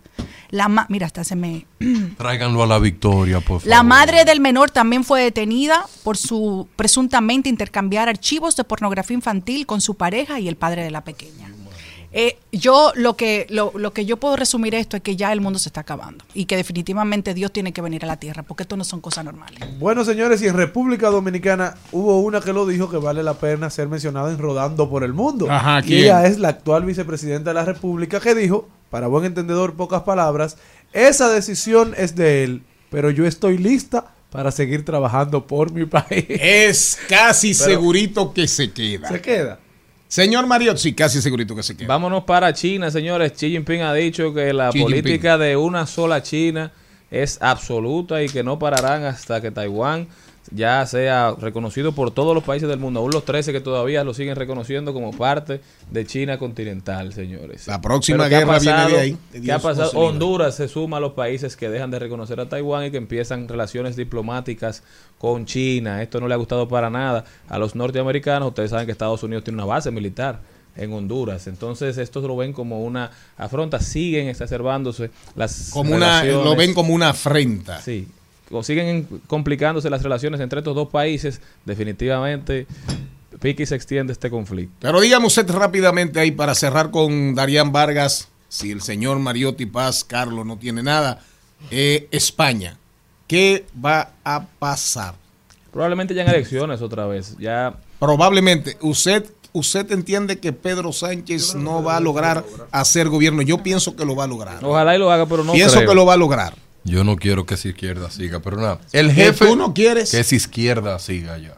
Tú quieres a Feijó. Sí, porque pero ya Feijó, bueno, ya Feijó no podrá en ser enero, en porque enero. ya el príncipe, digo, el rey de España lo llamó a formar gobierno y no pudo. Yo creo que Pedro Sánchez tiene posibilidades. Pero ¿quién lo va a apoyar? O la parte de, de, Catalu- de Cataluña, los independentistas, puede encontrar, tiene más posibilidades que Feijó. Y si no, bueno, por el, elecciones. mismo, por el mismo tema. ¿Qué, le- qué pasó con Vox? ¿Por qué Vox no ganó? No, no Mm. tuvo ni siquiera, no pudo retener los escaños que tenía y mucho menos aumentar. Porque se enfocaron en temas que son radicales, pero que no son los temas que más le importan a la gente. Entonces, mientras tú sigas cimentando tu discurso en temas de odio y no en, de- y no en temas de construcción, es muy difícil tú sumar adeptos. Porque aunque uno crea que no por las redes sociales, la mayoría de las personas viven en el centro y no en los extremos. Tíreme ahí la última, hábleme de Microsoft y el lío que tiene Microsoft con Google y el tema del monopolio y Bing, Bing, Bing. El jefe de Microsoft acusa a Celine, Google ¿usted conoce de esa compañía? monopolio. Bing, Bing. Eh, señor, pero mire. Bing, Bing, Bing. 11, Esa no es una Bing. canción. Con G. Entonces, ustedes saben que Microsoft tiene su propio navegador, ¿verdad que sí? Pero también tiene su portal, que es Bing, el equivalente de Google. Ahora, ustedes saben que de forma genial, Google le contestó de la siguiente manera, yo no tengo la culpa de que los americanos quieran usarme a mí. Entonces no es monopolio, es libre mercado. Eso es lo que me encanta de Estados Unidos. Ahora bien, ¿Por qué Bing se siente así? Porque Bing apostó que ChatGPT le iba a dar el boom. ¿Y Por- qué nacionalidad es Bing? Aunque es una compañía pública. Bing es de nacionalidad de Estados Unidos. Pero exacto, pero es una compañía pública, cotiza en la bolsa. Sí, pero lo que pasa es que la unión que hizo Bing Ah, con. Microsoft Ah, fue ya. por ChatGPT.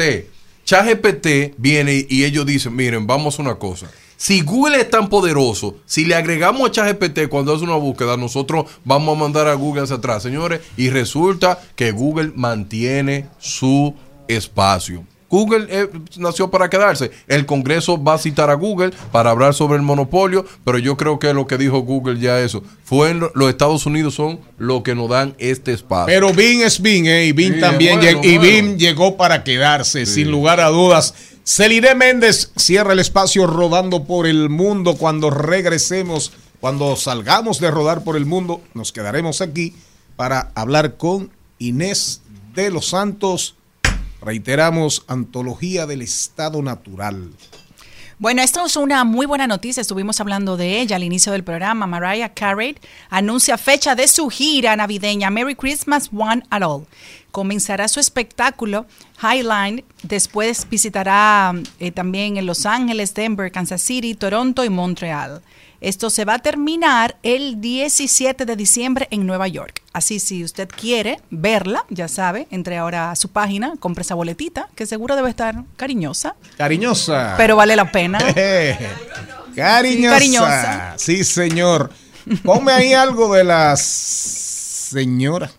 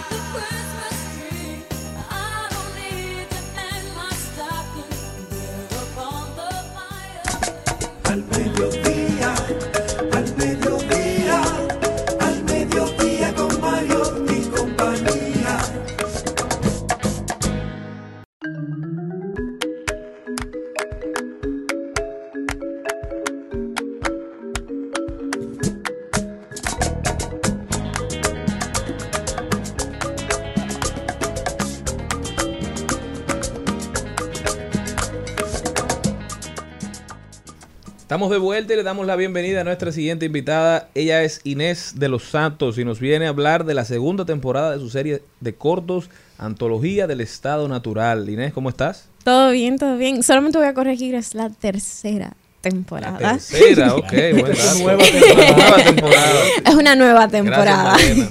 Inés, cuéntame de qué se trata esta serie de cortos, Antología del Estado Natural, y qué trae esta nueva temporada. Bueno, Antología trata, es una serie de cortos que hablan sobre micromachismo en República Dominicana. De, eh, eh, desglósame el, el término. De micromachismo, Hay sí. micro, hay macro.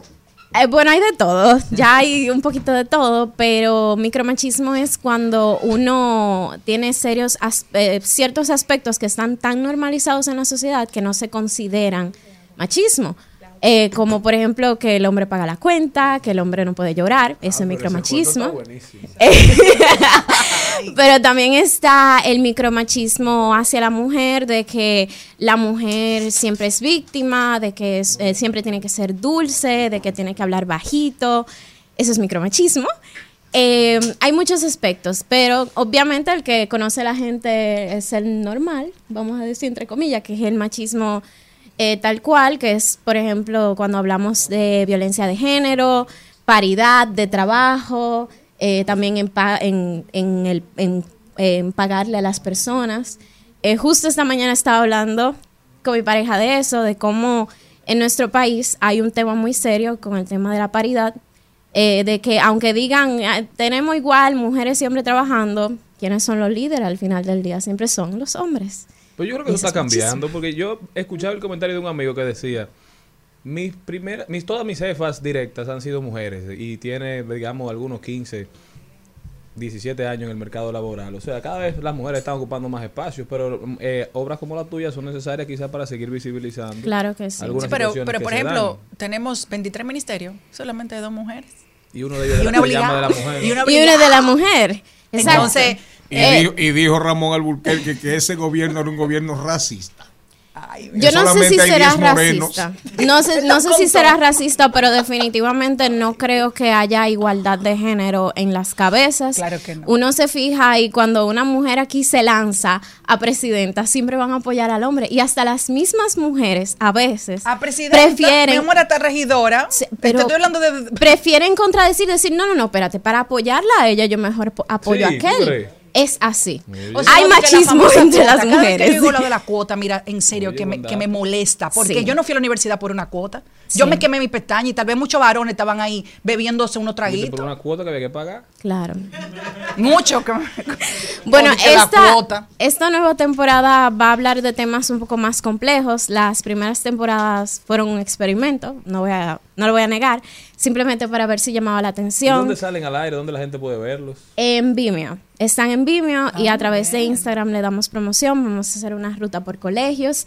Y el 30 de noviembre vamos a tener una proyección especial en la Pucamaima. ¿Y qué duran más o menos los cortos? Bueno, todo depende de cuál episodio usted escoja, pero, pero el promedio, pero por el lo pro- general entre 3 7 minutos. Ah, qué bien. Esta temporada vamos a hablar sobre acoso callejero, embarazo en la adolescencia, no tanto eh, cuando una adolescente queda embarazada, sino qué pasa después de que ese embarazo eh, ya ha ¿Qué es pasado, que peor? nace. ¿Qué es lo peor?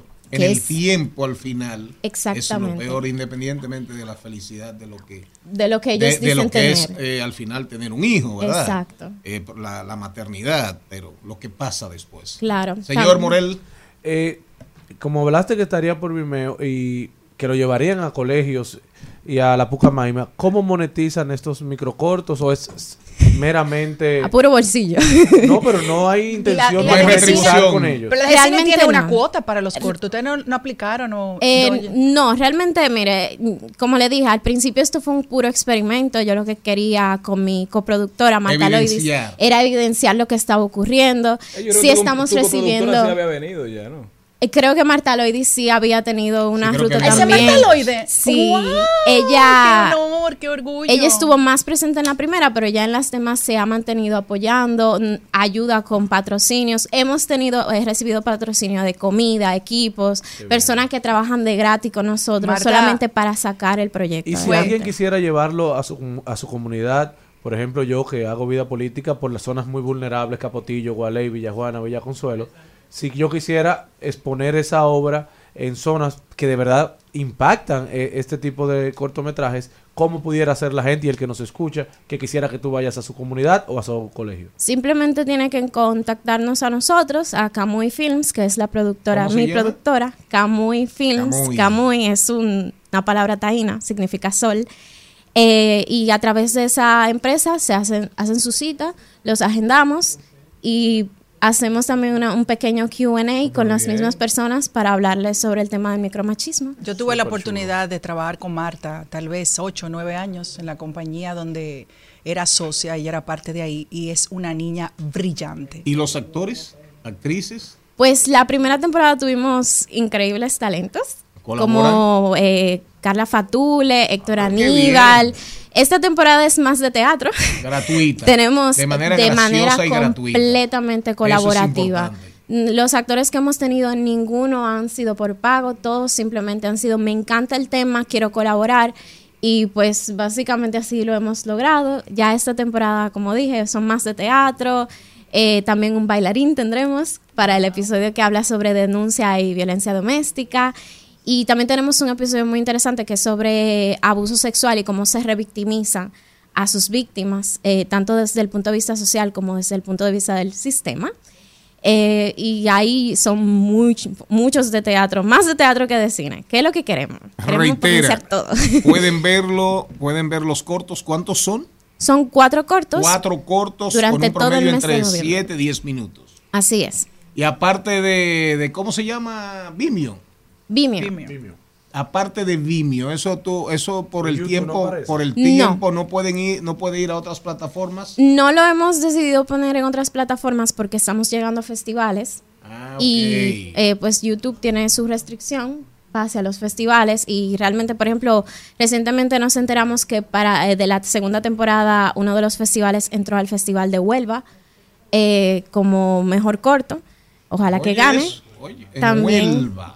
También estamos seleccionados en el Indie Short Fest como mejor serie web de septiembre. O sea que estamos tratando de que el, la, bueno, que básicamente la gente lo vea a través de la plataforma que se pueda, pero es más la difusión que le hacemos a través de las redes sociales para que la gente se entere del tema, para que esté atento de que esto está pasando y también de ir desconstruyendo esa ideología que muchos dominicanos tienen que piensan que es normal, pero realmente no lo es. Fecha de estreno, Inés. A partir de noviembre, el primer episodio se lanza el 4 de noviembre. 4 de noviembre. ¿Cómo contactar a Inés de los Santos y a Camoy? Marta Loide. Pueden escribirnos por Instagram, estamos muy atentos. Pueden seguirnos como Antología del Estado Natural en Instagram. Ahí estamos publicando ahora mismo los rostros de esta temporada. Y también pueden escribirnos al Instagram de Camuy, a mi Instagram, ITS Inesita. Realmente no pueden contactar por cualquier vía. Qué bueno, qué bueno, qué bueno que existe en Turey Camoy. Oh, ¿Usted entendió, señor Vargas? No. No, mi amor. Oye, que se antojó de un queso. Turey. ¿Qué es Camoy Sol. en taíno? Sol. Sol. Y Turey en taíno es cielo. Ignorante. El cielo.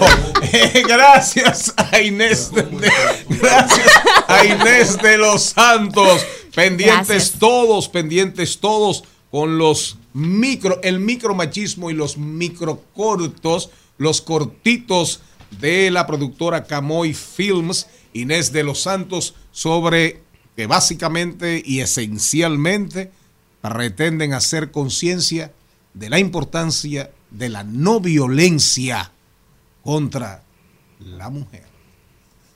Seguimos.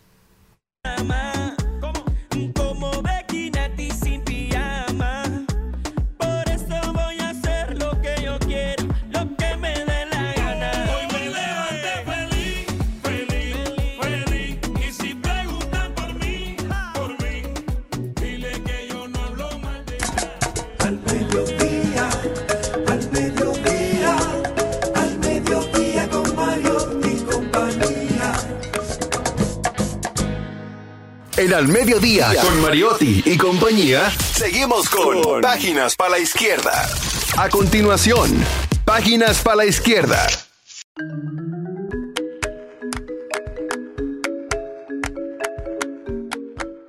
Vamos a leer, señor Estamos de vuelta, mi gente. Gracias por estar con nosotros. Esto es Rumba 98.5 al mediodía con Mariotti y compañía. Y nos vamos a tirar páginas para la izquierda. El libro de hoy se llama Programa o serás programado. Los 10 mandamientos para la era digital. ¿Cómo se llama el autor, Darian Vargas? Se llama Douglas Kichov, creo yo así. No, no, no, no. ¿Qué va? Compadre. No, Douglas Ki, Ki- No. La gente no encontró Douglas con ese Rushkov. Ah, primos. Lo que pasa es que cuando usted primo. fue a la Unión Soviética aprendió ese, el único nombre que aprendió fue ese. Y lo trajo. Bien, Nacho. Ah, pero usted No, lo- pero, El libro pero nos dice que estamos viviendo un cambio de paradigma real y sin embargo tenemos escasa comprensión de lo que nos ocurre y de cómo superarlo. La verdadera pregunta que debemos plantearnos es, ¿dirigimos la tecnología o nos dejamos Ya, dirigir libro. por ella? ¿Y quiénes son aquellos que la están dominando? Estas son las preguntas que dice Douglas que tenemos que hacernos, porque el apellido se lo dejo a Darían. En el paisaje altamente programado en el que vivimos, podemos crear el software o podemos ser el software, programar o ser programados. Hasta ahora nos hemos limitado a ser programados. En este pequeño y valioso libro, Rushkov ofrece tanto a los entusiastas cibernéticos como a los tecnófobos las pautas para navegar en este nuevo universo digital y recuperar el control de nuestras vidas. Y ese libro del 2021. O sea, que, está- que es reciente, que tiene conocimiento de lo que está pasando, análisis sociológicos del comportamiento humano, definitivamente es una lectura obligatoria para uno poder ir navegando. para que este tengamos mundo. una idea del autor, el tigre es un genio, punto. Y él tiene un libro del 17 o el 18 donde él comienza diciendo, tuve una revelación. Tuve una revelación. Y cuando le preguntaron, él, terminó escribiéndola. ¿Cuál, es, cuál, cuál fue su revelación? Él dice, no, que me llegué a un lugar, me topé en un lugar y me encontré, me encontré al de, al de, me encontré a Zuckerberg, me encontré a Bill Gates, Jeff me Bezos. encontré a Jeff Bezos, me encontré a todos. ¿Cómo se llama el de Google? Eh, Larry Page. a Larry Page, me encontré a, a- a- a los grandes de las Big Tech. ¿Y qué hacían? No, estaban todos hablando de cómo sería el apocalipsis, de cómo sería el Armagedón, de cómo serían sus búnkeres para cuidarse de la inteligencia artificial descontrolada, para cuidarse de la de un ataque tóxico, de una de una guerra eh, eh, bio- eh, biológica, de una guerra nuclear. Y a todos los encontré. Al final, unos pensaban que podían ser víctimas de la propia inteligencia artificial que ya venía desarrollándose. Y al final lo que vi fue a grandes hombres, a genios, pero sobre todo llenos de miedo Ese libro se llama llenos de miedo. Oiga bien, oiga bien el más o menos la reflexión final. Genios, mil millonarios. Él fue que acuñó dos términos. Los mil millonarios Y y, la palabra viralidad. Fue el que comenzó a hablar del like. Va muy en la línea, va muy De en la línea de, eh, exacto, de John Chulhan. Va más, va, va más o menos transparencia. va más, más o menos en esa línea. Lo recomendamos, hablamos de él el otro día. Douglas Rushkoff, pida dos libros, uno para usted, bien, uno pido, para mí, y si puede, por favor, y ¿Cuál tiene el dinerito, pida para todos los que estamos No, no aquí. Al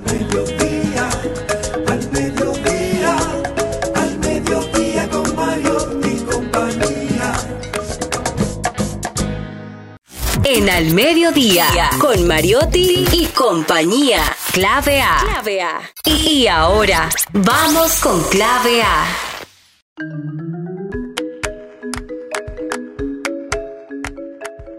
Clave, a clave, clave, clave A, clave ambiente, aquí en el mediodía con Mariotti y compañía, Jenny Aquino, diversidad divertida, información sin sufrición. La ensalada del mediodía, este programa es una ensalada. Tiene quinoa, tiene garbanzos, eh, tiene, gusta mediterráneo. Tiene acai. Tiene Ah, ah, granos. ah, ¿Eh? Granos. Ganglios. tiene ganglios. Queso feta. ¿Eh? Bueno, el ganglio que, el que me pegaste tú. Bueno, seguimos. Tiene tomate. Ok, gracias. pepino. Aceitunas. ¿Cómo? ¿Qué más? Y Ghost Green, ahora nos vamos a ver. Sí, señores. Ah, ¿Qué significa Ghost Green? Vas en verde. Voy en verde. Vamos en verde. Vamos se en va verde. verde. Ah, se va vuelve verde. Señores, pero no sean, tan, no verde. sean tan indecentes. Esto es un programa que siempre apuesta a darle oportunidad a personas brillantes. Tenemos aquí a Mónica, ingeniera química de profesión y sobre todo que estudió en la Universidad del Estado de California y es experta en sostenibilidad y responsabilidad. Con ustedes, Mónica. Come- voy a comenzar yo para dejarle la entrevista a ellos. Ok. Eh, ¿Cuál es la diferencia entre la entre UCLA y la Universidad Estatal de California?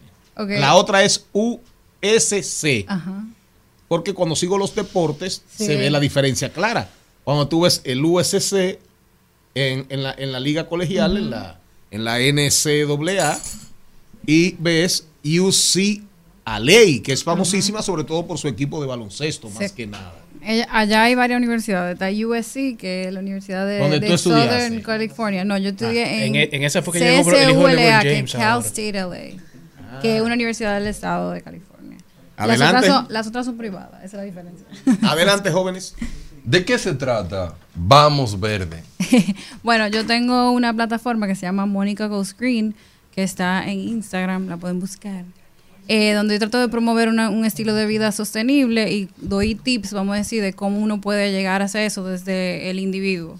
Porque ahora mismo la gente como que piensa que uno tiene que hacer muchísimas cosas pa- para ser sostenible o, o tomar decisiones ecoamigables eh, o que tiene que ser una empresa o que tiene que ser algo a escala macro, pero realmente como individuo nosotros tenemos mucho, influimos mucho y, y tenemos un impacto.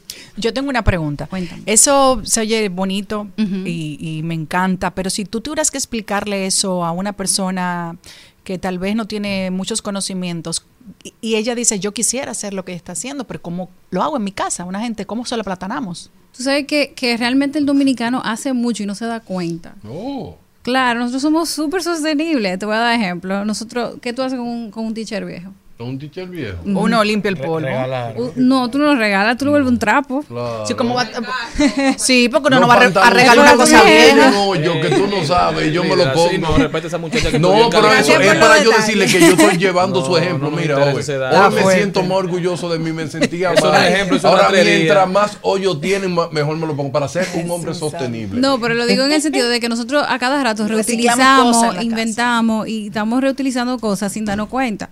Por ejemplo, nosotros cogemos, ustedes no han abierto la nevera y ven un tarro de, De de- helado. Sí, de todos los y tarros. después Eso es y lo abre y qué tiene. Habichuela, eso un mejor pique. de los casos, Ustedes están reutilizando y están minimizando residuos y ni cuenta se dan. Entonces verdad. son cosas que uno hace totalmente O por ejemplo, los termos está- para nos- los niños. Nos está limpiando un poco la conciencia, ¿eh? Claro. Con esos datos eso. que nos Sí. está dando. O los termos para no comprarle Sí. botella de Entonces, agua. yo me iría por ahí, le explico eso y le, le- voy por ahí y le digo, ya, tú estás ayudando al medio ambiente. Ahora, ¿qué tú necesitas que hagamos los dominicanos para ayudar más al medio ambiente? Yo creo que aquí hay un hay una falta, vamos a decir, de, de educación ambiental, 100%. Sí, sí. Eh, pero yo creo que, que ese tema de ignorancia es, es culpa de nosotros mismos, que no indagamos, no cuestionamos, lo que sea.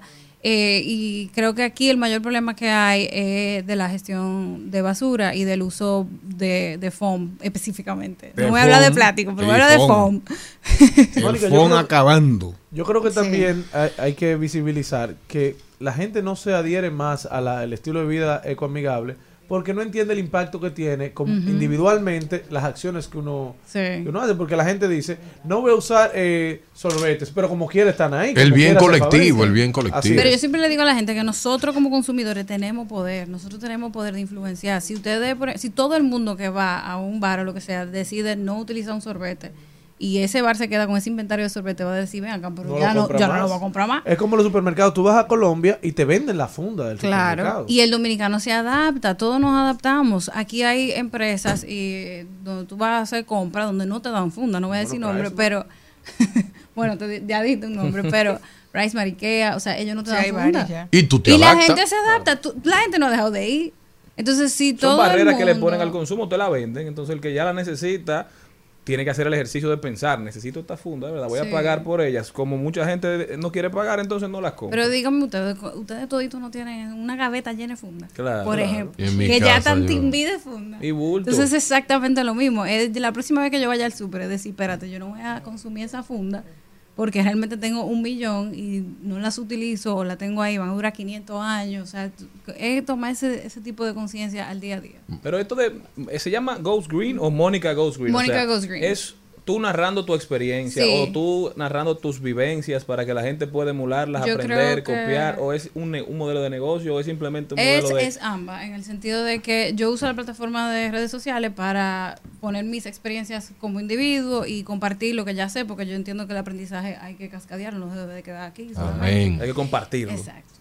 Y también, eh, obviamente, eh, doy lo que sea consultoría, eh, talleres. Ya, eh, esa es tu exacto. profesión, ya. Yo vivo de, de- del amor al medio ambiente. Qué bueno. Mónica, cambio climático, cambio climático, cambio climático, sargazo, sargazo, sargazo, sargazo.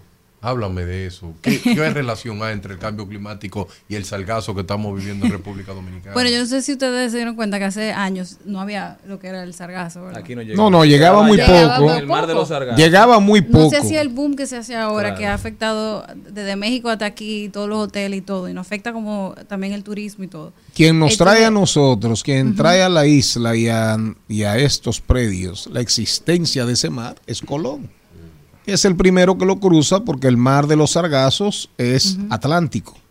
Ese es el designio que tenemos nosotros, que es Atlántico básicamente. Bueno, pero el tema con el, con el sargazo ya del, del tema, desde el punto de vista ambiental, es que al calentarse más eh, las aguas y afectar la temperatura, Claro. Las eh, corrientes. se, se multiplica más, vamos a decir. Entonces se comienza a generar más sargazo. Entonces el sargazo tiene un problema que es que afecta eh, la química normal del, del agua, del, del mar, porque te prohíbe que entre la luz del sol, te tapa todo eso y entonces también te afecta, o sea, todo eso descomponiéndose, bota muchísimo eh, químicos naturales, vamos a decir, de sí. cuando se está descomponiendo y eso afecta a la química natural de que tiene el océano. Entonces, todo es un... Mónica, pero no podemos procesar nosotros el sargazo. El sargazo no tiene utilidad. Hay gente que están haciendo cosas. Yo vi en México que cogen sargazo y lo hacen eh, en blog. Lo hacen blog. Sí, se SOS, hace- SOS carbón. Sí, sí, se también. ayuda a la construcción, se hacen briquetas, Aquí hay una gente la alimentación de animales, claro. Lo secan y lo usan como biomasa para También, energía, o así sea, es.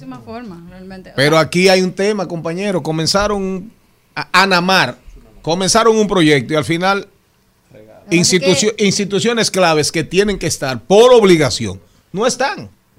Y un millón de dólares que se prometió para arrancar, sin entrar en politiquería, sino realidad, porque eso lo leí en el Diario Libre, que es un diario al que le acredito reputación y cierta credibilidad, en, salió ahí.